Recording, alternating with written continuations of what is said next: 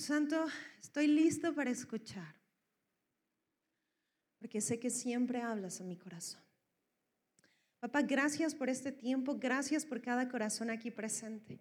Gracias porque estás aquí, porque podemos palparte, porque podemos disfrutarte. Eres tan bueno, Dios. Hay tantas profundidades que nos estás descubriendo y te damos gracias porque has roto los límites, Jesús.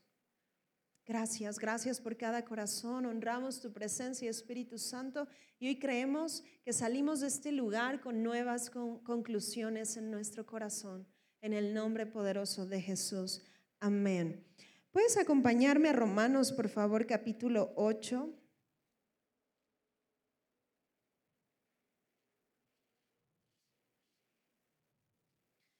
Y vamos a leer en el versículo 28.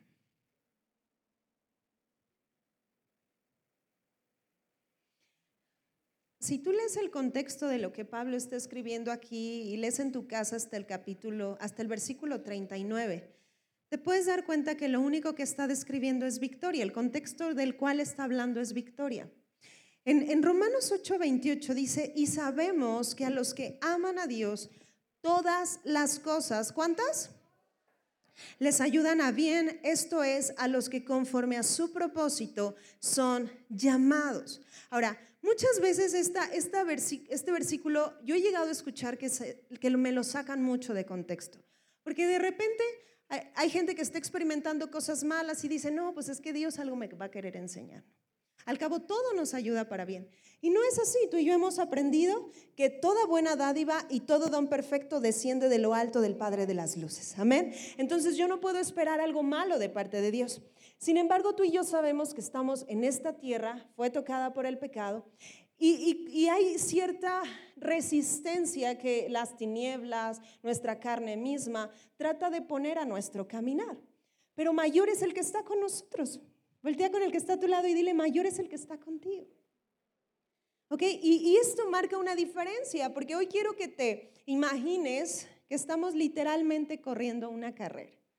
Nuestra vida se trata de algo que estamos todos los días llevando a cabo porque tú y yo nacimos para un propósito. Voltea con el que está a tu lado y dile, naciste para un propósito. Y entender esto es, es, muy bonito porque a veces hay personas que dicen, no, es que yo para qué nací. O personas que están pensando, no, es que mejor me fuera ya irme de aquí, no existir y todo esto. Pero la verdad es que no eres el resultado de una casualidad. Dios te conoció desde la eternidad y Él ha preparado un propósito específico para tu vida, para que lo lleves a cabo. Hay una asignación. Tu vida nadie puede repetirla. Hay una historia que te toca llevar a cabo, ¿ok? Y esa historia Dios la soñó de manera asombrosa. Entonces, si tú estás en Cristo, los mejores tiempos son los que vas a vivir. Amén. Y, y no quiero seguir avanzando hasta que quiero preguntar, todos los chicos que estén entre la edad de los 12 a los 20 años, puedes ponerte de pie si tú te encuentras en este rango de edad, entre los 12 y los 20 años. Entre 12 y 20 años. Pero Dios me ponía una, una palabra para ustedes. El mundo dice que son una generación difícil, como si no se pudiera entender o no pudiera empatar. Pero Dios me, dijo esto, te he puesto a nacer en este tiempo, porque a través de tu vida estaré generando conexión. Y estás diseñado para impactar generaciones. Si tú estás en este rango de edad, no es casualidad, porque Dios va a estar preparándote y nutriéndote de lo que necesitas para impactar a los jóvenes de tu misma edad. Quiero que cierres tus ojos ahí donde estás. Y quien esté cerca de estos chicos, impongan su mano sobre ellos. Pero hay dones que el cielo está soltando sobre ustedes, chavos. Pero ya no se llamarán más una generación difícil. Son una generación bendita y Dios los ha tomado. Dios les entiende. Yo escuchaba mucho, diles que yo los entiendo, que yo los amo, que yo los diseñé con ciertas características pero ellos están, tienen la, forma perfecta, dice Dios, para bendecir a mi generación, para bendecir a esta generación.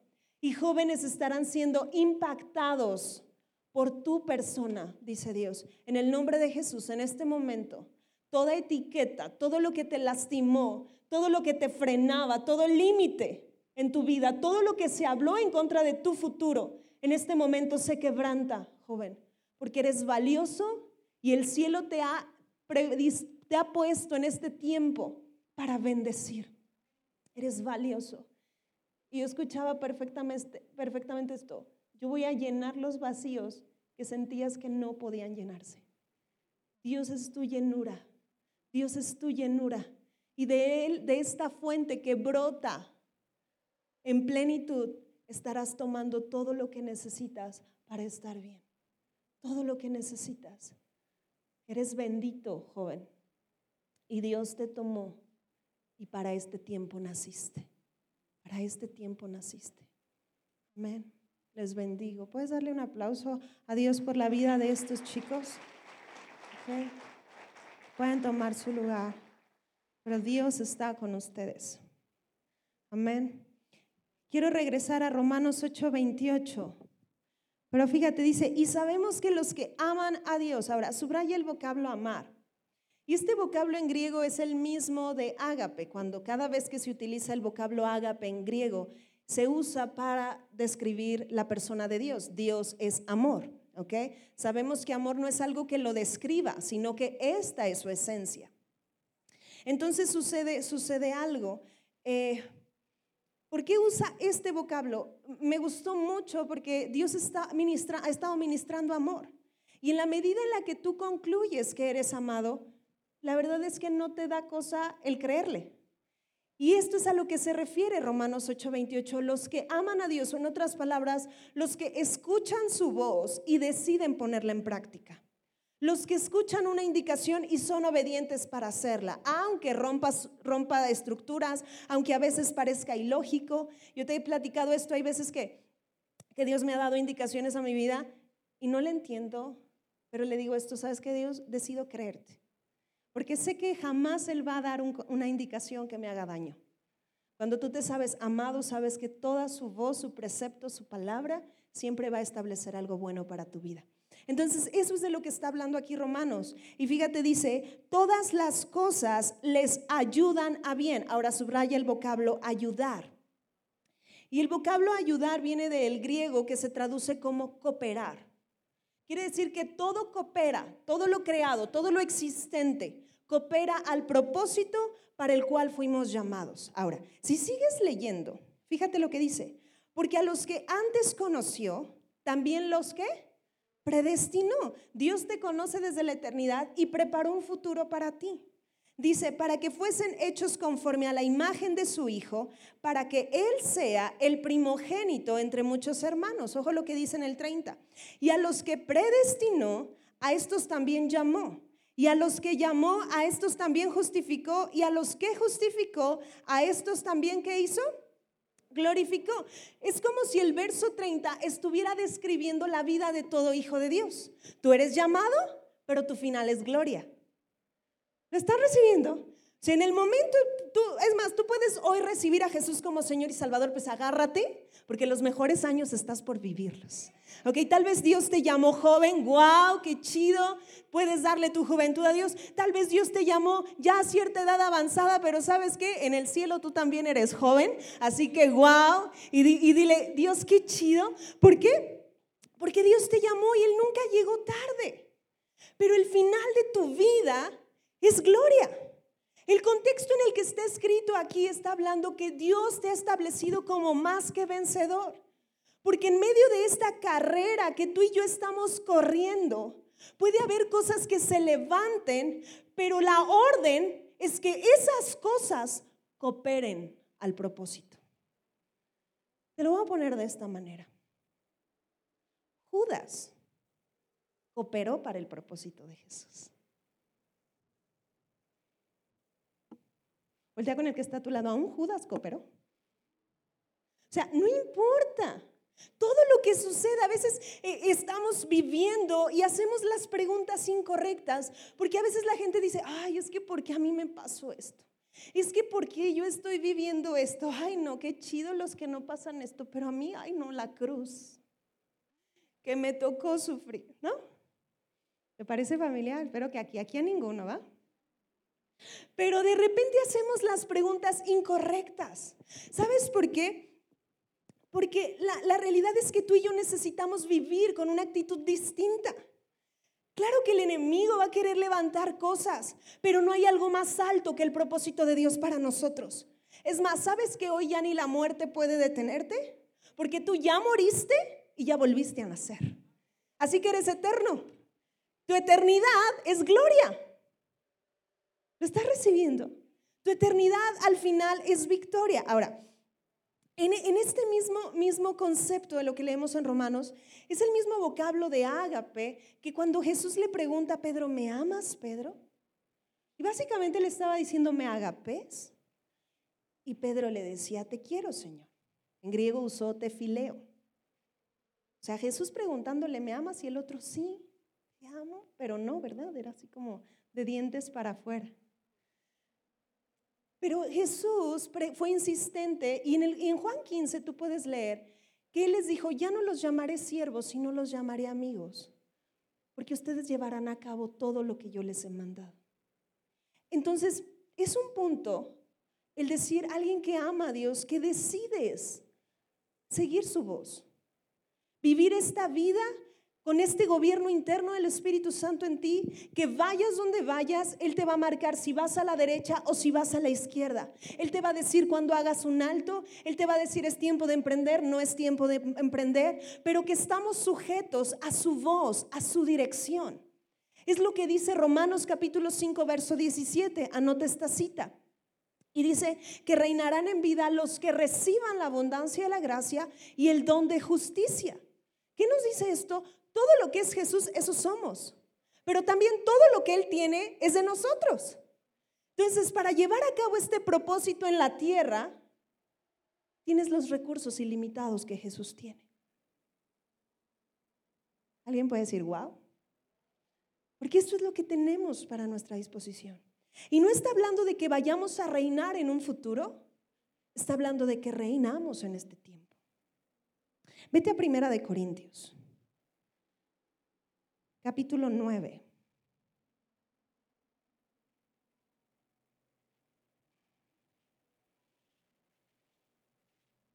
Y vamos a leer desde el versículo 24.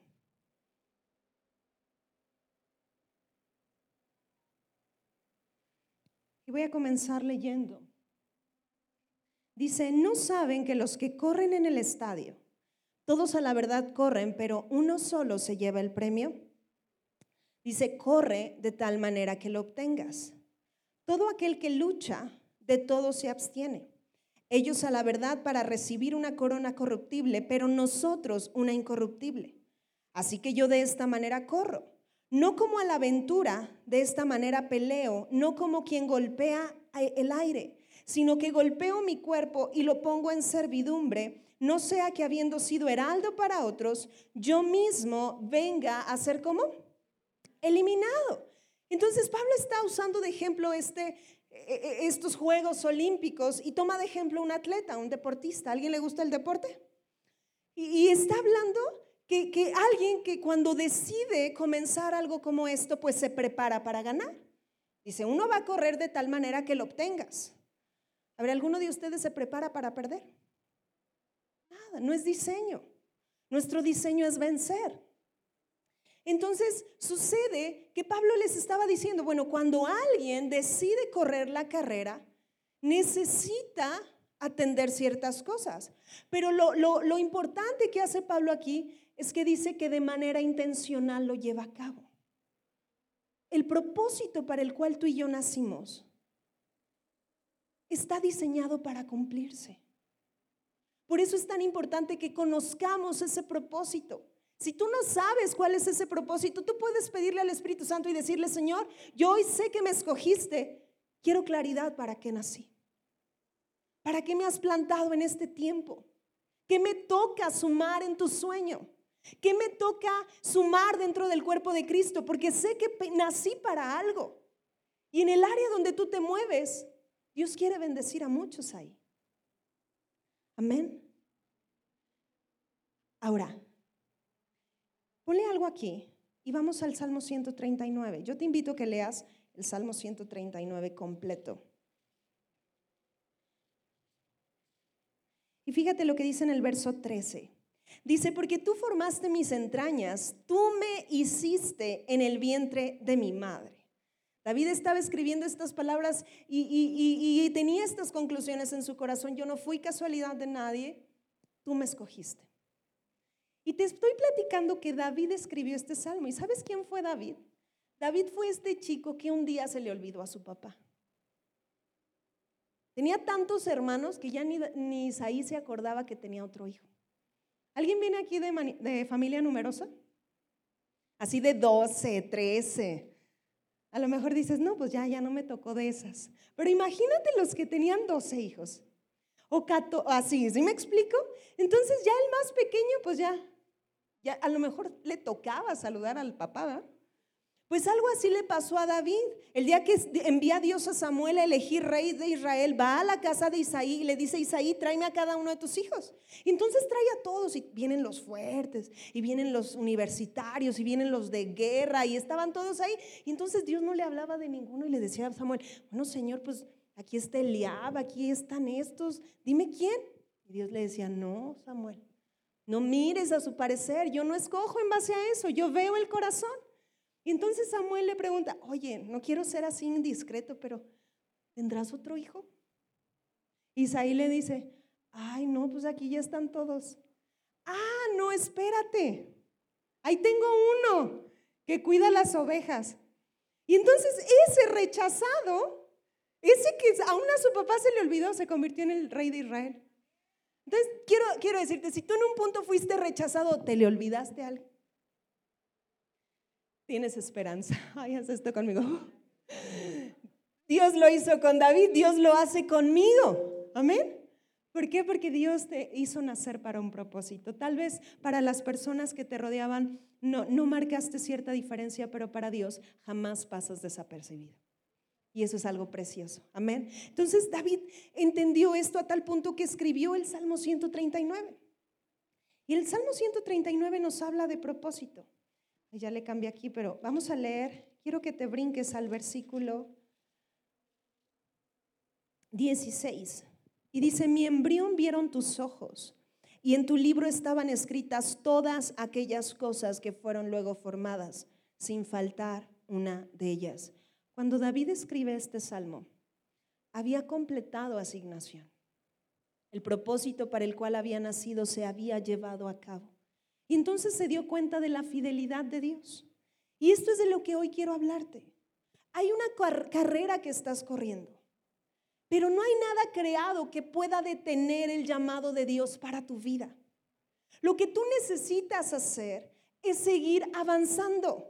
Voltea con el que está a tu lado y dile, necesitas seguir avanzando.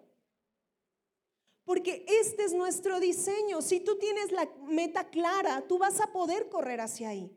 Por eso Pablo decía, yo no golpeo, yo no corro a la, a la aventura, yo no golpeo al aire, yo sé hacia dónde voy.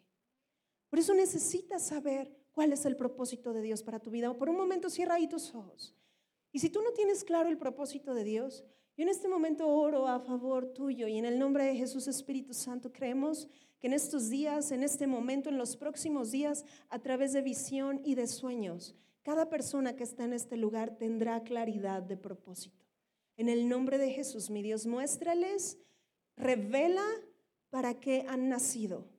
En el nombre de Jesús, pero que cada uno de ellos concluya en su corazón que nacieron para el propósito de tu reino. Y hay algo que toca cumplir. En el nombre de Jesús. Amén. Amén. Voy a darte algunos tips para que en medio de esta carrera tú puedas hacerlo con intención. Y así como Pablo, que se levantaba y decía, este no es un día X o no es un día más, este es un día donde voy a ver el sueño de Dios cumplirse. Y cuando tenemos claridad de la meta podemos correr hacia allá. Dentro de todo, de, ir caminando, hay algo que tú necesitas, ser constante. Anota eso, necesito ser constante. Y quiero platicarte una historia. ¿A alguien le gusta el básquetbol? Muy bien. ¿Han escuchado de Michael Jordan? ¿Ya vieron el último baile? Su documental, lo que si no lo han visto pueden verlo. Pero hubo algo que me llamó la atención en, en, parte de su vida y es que Michael Jordan era el mejor jugador de básquetbol de todos los tiempos, de todo el mundo, donde quiera que llegaba, o sea, era una personalidad que generaba un imán porque había generado tanto impacto y tanta influencia que lo que hacía y lo que no hacía repercutía. Pero sucede que en un punto de su vida, él dice, ya no voy a jugar básquetbol. Ya no. Imagínate a alguien que tenía el cuerpo para jugar, o sea, que nació para eso, que estaba diseñado aún físicamente para llevarlo a cabo y dice, ya no voy a jugar. Pasaron varias cosas en su vida que él toma esta decisión y entonces un día dice, voy a jugar béisbol. Entonces todos dicen, ¿qué? Estás jugando básquetbol y ahora te vas al béisbol, no es lo mismo. Y entonces él comienza, porque este era como un sueño de niño, una, una cosita que ahí tenía, que él, que él había querido ser un jugador de béisbol. Y entonces resulta que el primer juego no, pues le va muy bien, ¿no? Pues ya ves, eh, la suerte de principiante, ¿sí no? De repente cuando juegas algún juego por primera vez, te va bien, pero ya lo quieres hacer la segunda, pues, ay no, mejor como que esto no es lo mío. Pero esto no fue lo que hizo Michael Jordan. A Michael Jordan le comenzó a ir mal. No era bueno para el béisbol, no era bueno. Pero él tenía algo, era constante. Era constante. Y decidió entrenar. Entrenar. Y, los entrenadores le decían, Michael, si tú comienzas a entrenar exclusivamente para el béisbol, tu cuerpo se va a afectar. Necesitas otra, otra preparación. Y entonces él dijo, yo voy a jugar béisbol. O sea, en su mente en esa temporada de su vida ya no estaba esa dualidad de un día volver al básquetbol. Porque él dijo, voy a jugar béisbol y voy a ser el mejor ahí. Entonces, ¿qué tenía? Una meta clara. Una meta clara. Ya no pensaba, si me va mal, pues ahí tengo ese plan B de jugar básquetbol. No, él dijo, voy a jugar béisbol y voy a ser el mejor. Y entonces comenzó a entrenar y, como resultado de esta constancia, le fue muy bien. Pero resulta que el béisbol entró en huelga. Y esta fue la razón por la que él ya no jugó béisbol. Pero los expertos dicen que si Michael Jordan hubiera seguido jugando béisbol, se hubiera convertido en el mejor jugador. Qué fuerte, ¿no? ¿Qué aprendemos de esto? Constancia. Tenía una meta clara y fue constante para perseguir esa meta. Hay cosas en tu vida que posiblemente no se han dado, no porque Dios no quiere, sino porque no eres constante. día con el que está a tu lado y dile, necesitas ser constante. Necesitas ser constante. Acompáñame a Hebreos. Hebreos capítulo 6, versículo 11. Dice, pero deseamos que cada uno de vosotros muestre la misma solicitud hasta el fin para plena certeza de la esperanza, a fin de que no te hagas como perezoso, sino imitador de aquellos que por la fe y la paciencia heredan qué?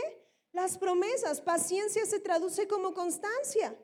Tal vez Dios te llamó, no sé, a practicar danza o, te llamó a través de la música o, estás diseñado para ser el doctor o el mejor neurocirujano que existe en estos tiempos, ¿qué necesitas ser? Constante.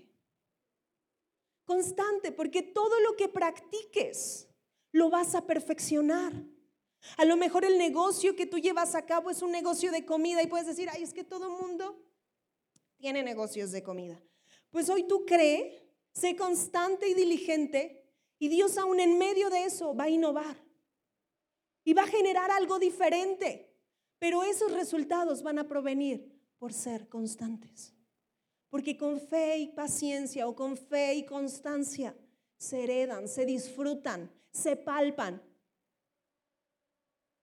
Estás diseñado para llegar ahí. Amén. Sé constante. Otro punto. No vuelvas atrás. Necesitas tener tu mirada hacia adelante. Les voy a hacer una pregunta bien sencilla. Vas a decir, ahí, Isabel, de kinder, de seguro. Sí, de kinder. ¿Dónde tenemos colocados los ojos? De frente. ¿Alguno los trae en la nuca? No, ¿verdad? Aún nuestro cuerpo nos habla de diseño. Si tenemos los ojos enfrente es porque nuestro diseño es ir hacia adelante, no ir hacia atrás. Si tú quieres caminar volteando hacia atrás, ¿qué puede pasar si yo hago esto? ¿Qué puede pasar? Pues me caigo, ¿sí o no? Porque no estoy diseñada para ir viendo hacia atrás. Si están mis ojos al frente es porque yo tengo que ver hacia adelante. Pues tu cuerpo te habla de tu diseño y tu diseño es avanzar. No importa lo que esté sucediendo hoy, tu diseño es avanzar, porque el final de tus días es gloria. Entonces, cuando tú y yo seguimos avanzando, todo es diferente. Ahora, ¿por qué es tan importante no volver atrás? Acompáñame a Génesis capítulo 19, versículo 17. Y toca en específico la vida de Lot cuando Dios lo saca de Sodoma y Gomorra. Literalmente dos ángeles fueron a sacarlos de ahí. Dios iba a poner fin a Sodoma y Gomorra, pero Dios iba a sacar a sus justos. Y dice en Génesis 19, 17, y cuando los hubieron llevado fuera, dijeron, escapa por tu vida, no mires tras ti, ni pares en toda esta llanura, escapa al monte, no sea que perezcas. Y en el versículo 26 dice, entonces la mujer de Lot, ¿qué hizo? Miró atrás, a espaldas de él, y se volvió una estatua de qué? De sal. Espiritualmente esto representa que te quedas estancado. Los días corren, los meses avanzan, los años vienen, pero tú estás estacionado en lo que fue. Y muchas veces la gente con el enfoque hacia el pasado, porque no todo el pasado es malo. A veces hay logros ahí, pero aún esos logros se pueden convertir en una limitante. Por eso a mí me impactó mucho la decisión que Michael Jordan tomó en este momento. Porque hasta ese punto él tenía muchas victorias, pero decidió centrarse en el presente y poner todo su 100 en cumplir esas metas. Si él hubiera puesto su enfoque en el pasado, tal vez hubiera fracasado.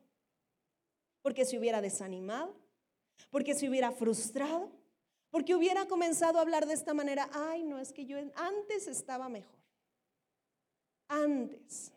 Miren, no saben cómo, de veras, el enemigo, esta mentira que te voy a decir, siempre la dice. Y es que cuando la gente recibe a Cristo, de repente el enemigo te va a querer hacer pensar que tú estabas mejor antes. Y esa es una mentira. Porque te voy a decir la primera verdad. Fuiste rescatado del infierno. Alguien puede decir amén, alguien puede decir, wow, hacerle así. Porque esto fue lo que hizo Jesús. Todo lo demás puede cambiar. Dios está contigo y tu diseño es reinar en vida. Lo creado no tiene la capacidad de detenerte, pero tú necesitas levantarte, reconocer que eres este hijo de Dios que Dios ama y seguir corriendo. Por eso Pablo decía, yo no corro a la aventura, yo golpeo mi cuerpo y lo pongo en servidumbre porque ni siquiera mi carne me va a detener del propósito para el cual fui llamado.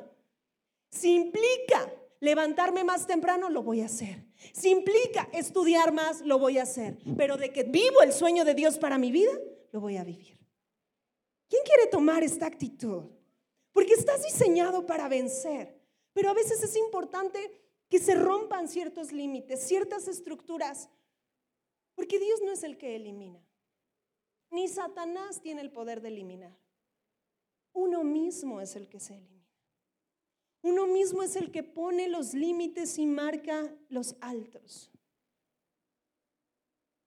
Por eso necesitas nutrirte de lo que Dios habla y mantener tu vista hacia el frente y ser constante. Amén. ¿Qué otro punto? Mantén el enfoque. ¿El enfoque en qué? Acompáñame a Primera de Timoteo. Anota Hebreos capítulo 12, versículo 2. Y dice, puestos los ojos en Jesús, el autor y consumador de la fe. Ahora quiero leerte 1 de Timoteo capítulo 1, versículo 18.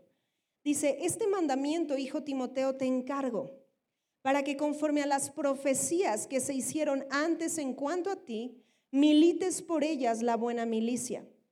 Ojo en el 19, manteniendo la fe y buena conciencia, desechando la cual naufragaron en cuanto a la fe algunos. Ahora, ¿qué está diciendo aquí? Este Timoteo es el mismo que Dios por boca de Pablo le dijo, nadie tenga en poco tu juventud. Es el mismo.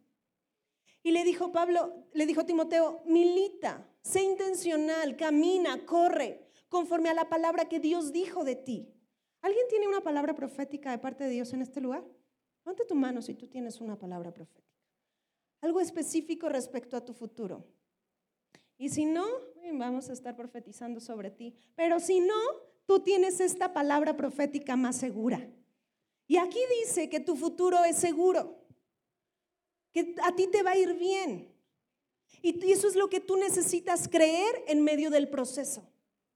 Si estás en medio de una tormenta, tú necesitas mantener el enfoque en la palabra profética, porque esa palabra profética va a estarte sosteniendo para que no te hundas.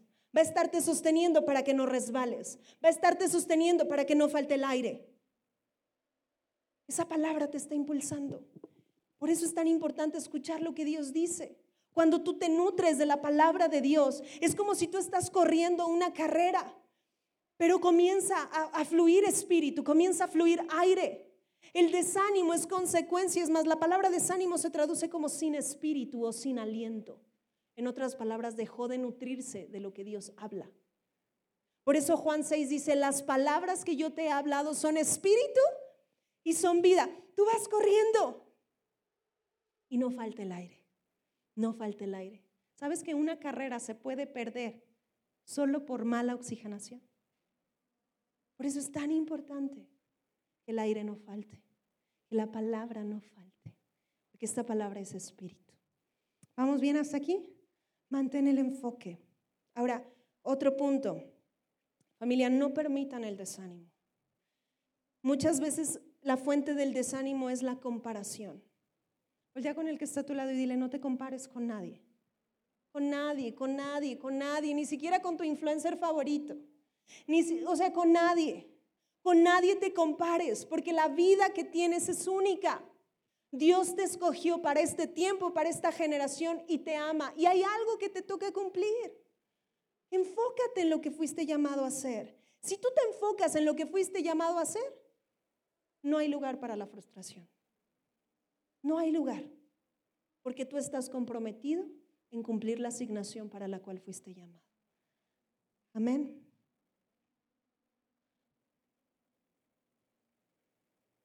Eclesiastés con esto quiero ir cerrando.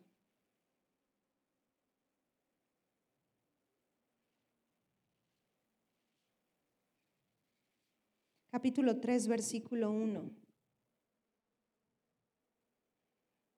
El último punto es, no uses el afán. No te afanes. No te afanes. Dicen en el 3.1, todo tiene su tiempo y todo lo que se quiere debajo del, del cielo ¿Tiene qué? Su hora. Todo tiene cumplimiento. Te voy a hacer esta pregunta y sobre todo los que ya pasamos de los 30. ¿Qué consejo le darías a tu yo de 21 años? ¿Qué consejo? Porque a mí me encanta mucho cómo fue escrito Eclesiastés. Eclesiastés son consejos de un viejo. Salomón los escribe en su edad anciana. Y los escribe ya cuando vio muchas cosas, cuando entendió muchas cosas. Porque de repente cuando estamos más chicos, ay, es que nadie me entiende. O sea, mis papás no están en onda. Y muchas cosas. ¿Sabes yo qué le diría? Una de las cosas que le diría es, disfruta cada momento. Porque a veces el afán te impide disfrutar te afanes. Dice la palabra de Dios, ¿quién? Por mucho que se afane, agrega su estatura a un codo. A ver, ahí pujen. Mm. A ver si les creció algo. Ay, no vaya a salir otra cosa, ¿eh? Después del pujido, por favor. ¿Eh? Pero, pero no, no se puede. Por mucho que se afane, no hay crecimiento. Pero yo sí he visto piernas crecer por la palabra de Dios. Yo sí he visto personas que son sanadas por la palabra de Dios. ¿Sabes por qué? Porque su palabra tiene la capacidad de gobernar todas las cosas. Por eso es cuando tú y yo caminamos en propósito. Dice que todo coopera para bien. Los Judas, los, eh, los Absalón, todo lo que se levante, la creación misma, los árboles. Dice, oye, aquí viene un hijo de Dios, coopera coopera. Y los ángeles vienen y colaboran contigo. Es más, los mismos demonios, familia, van a tener que terminar cooperando contigo. Porque el propósito para el cual fuiste llamado, nadie lo puede frenar.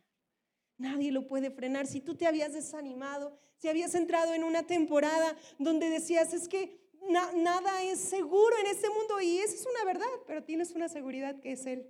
Y puede todo caerse, pero la palabra de Dios permanece para siempre. Y tú y yo podemos correr esta carrera, seguir avanzando, porque Dios está con nosotros. Dios está con nosotros.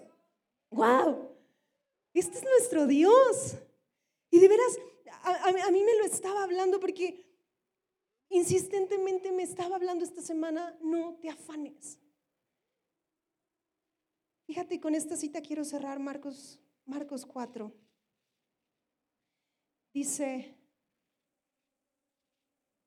en el versículo 19, eh, voy a leer desde el 18, dice, estos son los que fueron sembrados entre espinos, los que oyen la palabra, pero los afanes de este siglo y el engaño de las riquezas y las codicias de otras cosas entran y ahogan la palabra. ¿Y cómo la hacen? Infructuosa. ¿Qué hace el afán? Ahoga. Ahoga. Pero ¿qué pasaría si en lugar de afanarte usas la fe? Y entonces ahora permites que la fe ahogue los miedos, que la fe ahogue los límites, que la fe ahogue todo aquello que pretendía detenerte. La fe te allane el camino. ¿Qué pasaría? Todo sería distinto, ¿sí o no? Decide no afanarte. No te afanes por, ese negocio, no te afanes por escribir ese libro, no te afanes por esas nuevas canciones. Mejor usa la fe. Y si usas la fe, entonces todo lo que está sucediendo en el cielo se va a estar palpando en esa área de tu vida. Amén. Sigue corriendo. Naciste para un propósito, sigue avanzando. Estos son nuestros mejores tiempos y Dios está con nosotros. Amén. Así que este 2021 los que siguen, los años que vienen, mientras estemos en el cuerpo, siempre hay esperanza. Así que estás diseñado para conquistar el propósito para el cual fuiste llamado. Tu final es gloria. Puedes voltear y, declarar esto con alguien. Es más, cuando tú declaras esto con alguien, estás profetizando sobre su vida. Voltea y dile, tu final es gloria. En el nombre de Jesús. ¿Puedes darle un aplauso a Él? Bye.